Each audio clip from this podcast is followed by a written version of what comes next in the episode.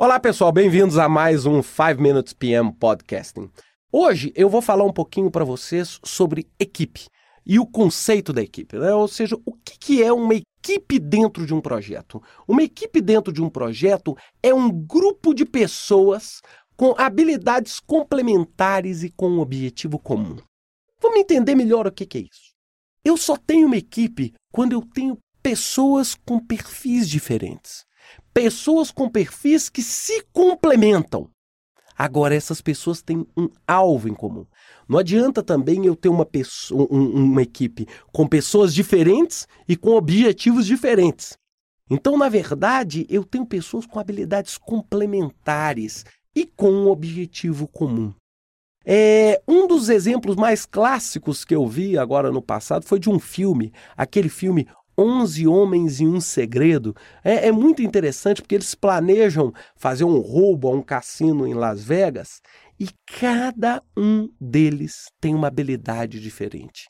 Um é contorcionista, o outro é especialista em explosivo, o outro é especialista em informática, o outro é um vigarista profissional, né, capaz de enganar as pessoas. E o que, que torna aquele filme tão interessante?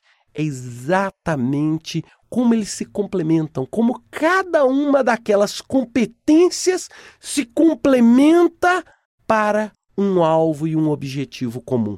Ou seja, é, imagina um tipo de futebol onde eu só tenho goleiro. É, não adianta, eu preciso ter um time é, que se complemente no intuito da gente conseguir a vitória. A vitória significa fazer gols e não tomar gols. E aí, se eu pudesse definir as características de uma equipe, é, as características básicas são a diversidade, ou seja, respeitar que as pessoas são diferentes, e naturalmente isso pressupõe uma aceitação e um respeito.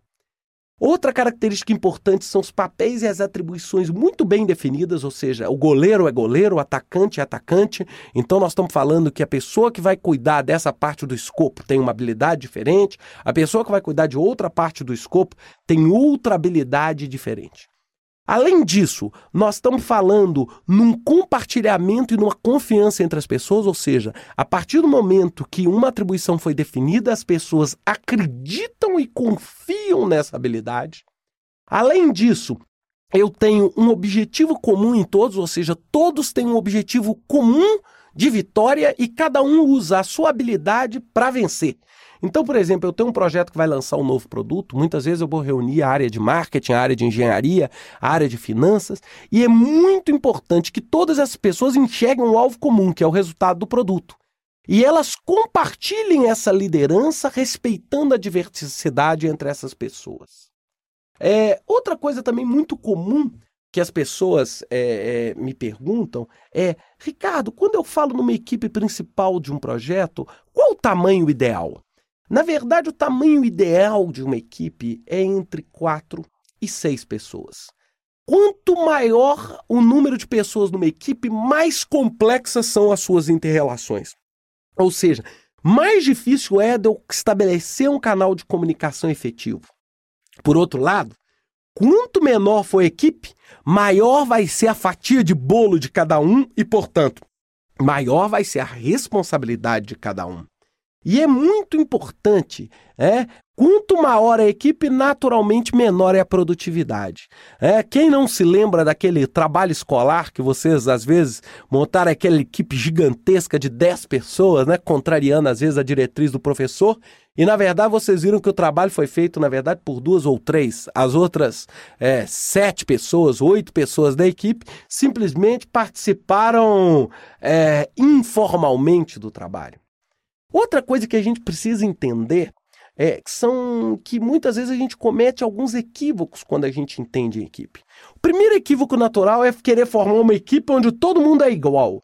E aí eu brinco, né? Inclusive já brinquei várias vezes com as pessoas que trabalham comigo, né? Às vezes numa reunião é, eu vejo aquele consenso absurdo entre todos. Aí eu falo assim: olha, pessoal, onde 10 concordam, 9 são dispensáveis. Né? Ou seja, se eu tô aqui na mesa, reunido com todo mundo, e todo mundo está concordando, então peraí, pô. Então não estou precisando de todo mundo, eu preciso de um só. É, outra coisa muito, muito interessante é relacionar equipe a poder, né? Achar que você tem que ter uma equipe grande para poder dizer que seu trabalho é importante. Não. Muitas vezes uma equipe pequena, focada, se torna uma equipe extremamente poderosa, é extremamente é, eficaz. Então a gente nunca pode achar que para você ser um grande gerente de projeto você deve ter uma equipe grande. É, na verdade, cuidado, não confunda qualidade com quantidade. O que você tem que ter é uma equipe boa e bem preparada.